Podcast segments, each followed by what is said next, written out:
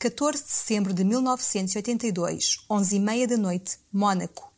É oficialmente anunciada a morte de Grace Kelly, aos 52 anos. Um dia antes, a princesa conduzia na companhia da filha Stephanie quando o automóvel caiu de uma ribanceira. Mas as circunstâncias do acidente são até hoje alvo de especulações. Estaria a filha de 17 anos ao volante? O carro teve uma falha mecânica? Foi um atentado contra a vida da princesa? Eu sou Samia Fiates. Eu sou Cláudia Sérgio. E este é o Crime sob o Holofote. Grace Patricia Kelly nasceu a 12 de novembro de 1929 na Filadélfia, Estados Unidos da América. Filha de um empresário irlandês e uma descendente de alemães, ainda criança mostrou interesse pela representação. Em 1947, mudou-se para Nova York para começar os estudos na American Academy of Dramatic Arts. Dois anos depois, subiu aos palcos da Broadway com a peça O Pai, depois de algumas participações na televisão, a atriz estava pronta para brilhar em Hollywood. A década de 1950 representou os anos de maior sucesso na carreira de atriz de Grace Kelly. Em 1953, ganhou o Golden Globe de melhor atriz secundária pelo papel em Mugambo. Em 1954, venceu o Oscar a melhor atriz pelo filme Para Sempre. Grace Kelly ainda ganhou destaque em A Janela Indiscreta, Chamada para a Morte e Ladrão de Casaca, de Alfred Hitchcock. E foi durante a filmagem deste último, em Monte Carlo, que conheceria o homem de sua vida. Grace Kelly foi levada para conhecer o Palácio do Principado do Mônaco e o Príncipe Rainier III. Foi uma paixão fulminante. Em apenas um ano, a atriz despediu-se da carreira com o filme Alta Sociedade e anunciou o casamento.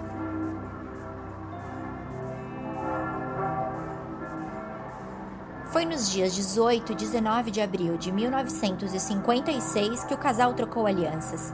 No primeiro dia, uma cerimônia civil na sala do trono do palácio.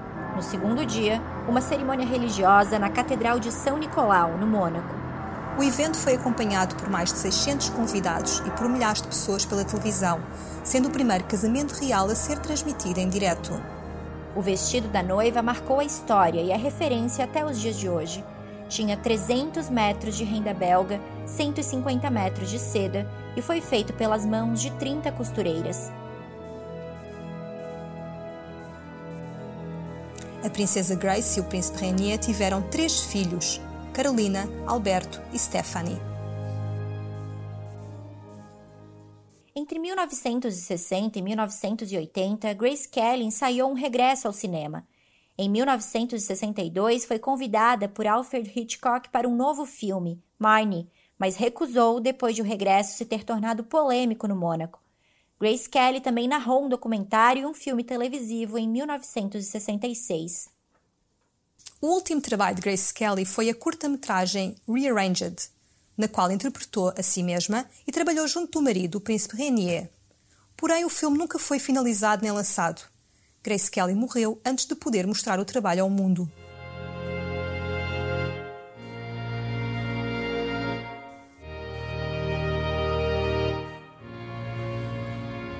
Eram nove da manhã de uma segunda-feira, dia 13 de setembro de 1982, quando Grace Kelly acordou a filha, Stephanie, na casa de campo da família em Rocagel, localizada nas montanhas que circundam o Mônaco. As duas tinham bilhetes de comboio comprados para irem a Paris naquele dia. Aos 17 anos, Stephanie começaria um novo ano na escola em França dentro de dois dias. As princesas estavam quase prontas quando o motorista da família trouxe a Rover 3500 verde metálica, que já tinha 11 anos, e a estacionou à porta da casa. Segundo o livro Renier and Grace, An Intimate Portrait, escrito em 1989 por Jeffrey Robinson e baseado no relato da princesa Stephanie, foi Grace Kelly quem fez questão de conduzir naquele dia, apesar de ser público de que não gostava de estar ao volante. O livro relata: A Grace não gostava de conduzir e não costumava fazê-lo, apesar de gostar muito da Rover. A viatura não tinha muitos quilômetros rodados porque ela não a usava muito. Mesmo assim, a princesa fazia questão de mantê-la em dia com a manutenção. Raramente, se alguma vez sequer, o carro foi mais longe do que sair da garagem do palácio para ir a Rocagel, e ainda assim, habitualmente, era conduzido por um motorista. Naquele dia, Grace saiu de casa com muitos vestidos nos braços, os quais espalhou pelo banco de trás do carro. Ainda havia mais vestidos e caixas de chapéus que foram trazidos por uma assistente. O motorista estava pronto para levar Grace e Stephanie, mas com o banco de trás coberto de vestidos, não havia espaço para três pessoas no carro. Foi quando a princesa disse que seria mais fácil se fosse ela a conduzir. O livro de Jeffrey Robinson continua o relato. O motorista disse que não havia necessidade. Se ela deixasse os vestidos lá, ele poderia levá-las e depois voltar para buscar as roupas. Ela disse: Não, por favor, não se incomode, e que ela mesma iria conduzir. Apesar do motorista tentar persuadi-la, Grace insistiu. Grace Kelly sentou-se no banco do condutor e Stephanie do de passageiro. As duas saíram de Rocagel por volta das 10 horas da manhã. As duas seguiram montanha abaixo pela rodovia D37, conhecida como Route de la Tourbi. O percurso até Monte Carlo durava cerca de 35 minutos, mas a viagem não passou dos 30. Quatro quilômetros depois de passar pela cidade de La Tourbi, há uma curva bastante acentuada sobre uma parede de cerca de 40 metros de altura. Segundo relatou Carolina, a irmã de Stephanie, ao autor Jeffrey Robinson, Grace Kelly terá dito: Não consigo parar, os travões não funcionam, não consigo parar. Segundo o relato de Carolina, Stephanie puxou o travão de mão, mas disse que este também não funcionou. Sem conseguir reduzir a velocidade, a Rover bateu no muro de contenção da estrada e capotou sobre as copas das árvores. Nenhuma das duas usava cinto de segurança. Por favor, ajudem, liguem para o palácio. Sou a princesa Stephanie, liguem ao meu pai e peçam ajuda gritou Stephanie para uma mulher que apareceu no local. Demorou alguns minutos para que os populares que ali chegavam percebessem o que estava a acontecer. Grace Kelly tinha sido lançada para o banco de trás, onde teve de ser resgatada pela equipa de bombeiros que atendeu à ocorrência. A princesa tinha um corte grave na cabeça, estava ensanguentada, mas parecia consciente. As duas foram levadas para o hospital de Mônaco, onde receberam tratamento. Grace Kelly foi submetida a uma cirurgia para estancar uma hemorragia interna. A princesa sofreu múltiplas fraturas na coxa, clavícula e costelas. Exames neurológicos confirmaram que Grace Kelly tinha sofrido uma hemorragia cerebral. No mesmo dia, o porta-voz da família informou a imprensa do acidente e disse que o estado de saúde de Grace Kelly era estável, apesar das fraturas. O comunicado não falava nada sobre as hemorragias cerebrais. Eram 6 horas da tarde do dia 14 de setembro quando os médicos do Hospital do Mônaco declararam a morte cerebral de Grace Kelly, depois de dois derrames severos. Por volta das 10 e meia da noite, o príncipe Reni autorizou que os aparelhos de suporte de vida fossem desligados. O anúncio oficial da morte de Grace Kelly foi divulgado às 11 e meia da noite. O funeral foi realizado no dia 18 de setembro na Catedral de Mônaco. A cerimônia durou uma hora e 15 minutos e foi acompanhada pela televisão por cerca de 100 milhões de telespectadores. Personalidades como a primeira-dama norte-americana Nancy Reagan e a princesa Diana acompanharam a solenidade no local. A filha Stephanie não participou da cerimônia.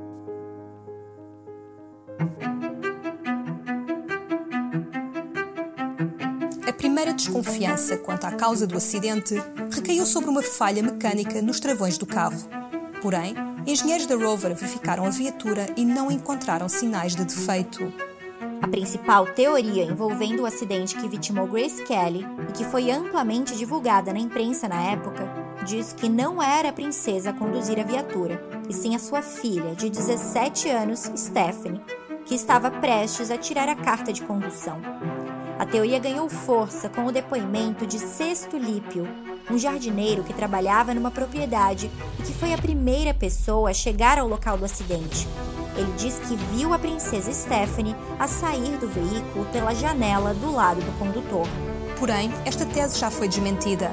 Uma investigação da revista italiana Oggi, publicada em 1992, traz fotografias do carro acidentado feita apenas 36 minutos depois da queda da ribanceira.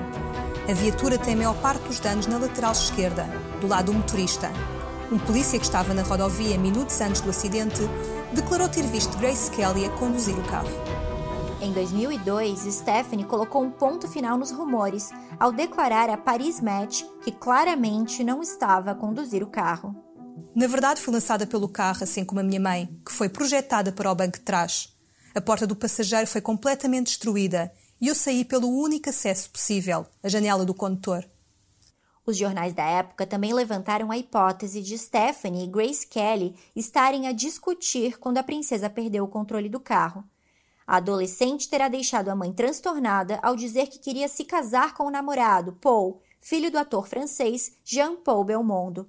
Stephanie nunca desmentiu nem confirmou o verdadeiro tema da conversa daquele dia com a mãe. Disse apenas: Certos segredos, certas imagens, certas coisas sobre esta história pertencem apenas ao meu coração. Entre as teorias da conspiração mais chocantes, há algumas que afirmam que a morte não foi um acidente. Há quem acredite que o carro de Grace Kelly terá sido alvo de uma sabotagem encomendada pela máfia do Mônaco e acobertada pelo Principado. Os defensores da teoria argumentam que o acidente foi pouco investigado pela polícia local, o corpo da princesa não passou por uma autópsia e desconfiam dos cuidados médicos prestados. Apesar de o acidente ter acontecido em território francês, Grace Kelly foi levada ao Hospital do Mônaco, que era menos equipado que as unidades de saúde francesas, o que atrasou o diagnóstico de hemorragia cerebral e pode ter sido decisivo para a morte da princesa. O documentário Grace Kelly Secret Lives, produzido por David Cohen para a televisão, vai além e afirma que a morte da princesa estaria relacionada a um culto secreto. Baseado no depoimento de ex-membros da seita Solar Temple, o filme diz que Grace Kelly terá participado numa sessão de iniciação sexual alguns meses antes do acidente. Segundo o documentário, a princesa terá doado mais de 9 milhões de euros à seita, mas depois do líder do grupo, Joseph de Mambro, pedir-lhe mais dinheiro, Grace Kelly terá ameaçado expor a seita secreta. Para Cohen, as ameaças da princesa terão assustado de Mambro, que poderá estar envolvido no misterioso acidente. Dois detalhes reforçam as teorias conspiratórias. O fato de os porta-vozes do Principado terem escondido a gravidade do acidente num primeiro momento e a forma como a viatura desapareceu depois do resgate. A rover foi recolhida pelas autoridades, prensada e descartada no mar Mediterrâneo. Mas há uma explicação oficial para a morte de Grace Kelly e que tem mais provas do que todas as outras. Segundo o diretor clínico do Hospital do Mônaco, Dr. Louis Chatelain, a princesa sofreu dois derrames graves de igual intensidade que causaram a sua morte. Ao falar aos jornalistas, o médico disse que o primeiro derrame aconteceu mesmo antes do acidente e foi provavelmente o que causou o despiste. O outro aconteceu já depois do acidente e foi fatal para a princesa. A tese do derrame é corroborada pelos depoimentos das filhas de Grace Kelly. No livro de Jeffrey Robinson, Carolina conta que a princesa não estava a sentir-se bem naquele verão. Ela estava incrivelmente cansada. O verão foi muito agitado. Não parava de ir a lugares e fazer coisas. Fez demasiadas coisas. Ela nunca falou sobre o assunto, mas não estava no seu melhor estado de saúde. Durante a viagem, na manhã do dia 13 de setembro, Grace Kelly ter-se-á queixado de dores de cabeça. Stephanie disse que a mãe teve um apagão de alguns segundos, quando o carro começou a desviar da rota, o que os médicos acreditam ter sido o primeiro derrame. Quando a princesa voltou assim, parecia desorientada e em pânico. Foi quando Grace Kelly terá pisado o que acreditava ser o pedal do travão. Não sabe se a princesa errou o pedal e pisou no acelerador, ou se as suas pernas já não se moviam. Um condutor que descia a estrada atrás da Rover da princesa diz que o carro estava em alta velocidade e as luzes de travão não estavam acesas. A polícia não encontrou marcas de travagem na estrada, o que pode indicar que a viatura nunca chegou a travar verdadeiramente antes de cair na riba. Quando o carro foi encontrado, a embreagem automática estava no modo de parqueamento, o que foi uma tentativa de Stephanie de parar o veículo. A princesa disse a Paris Match: eu estava prestes a tirar a minha carta de condução. Sabia que tinha de colocar nesse modo para poder parar o carro. Tentei de tudo, até puxei o travão de mão. Se a minha mãe confundiu o pedal do travão com o acelerador, não sei.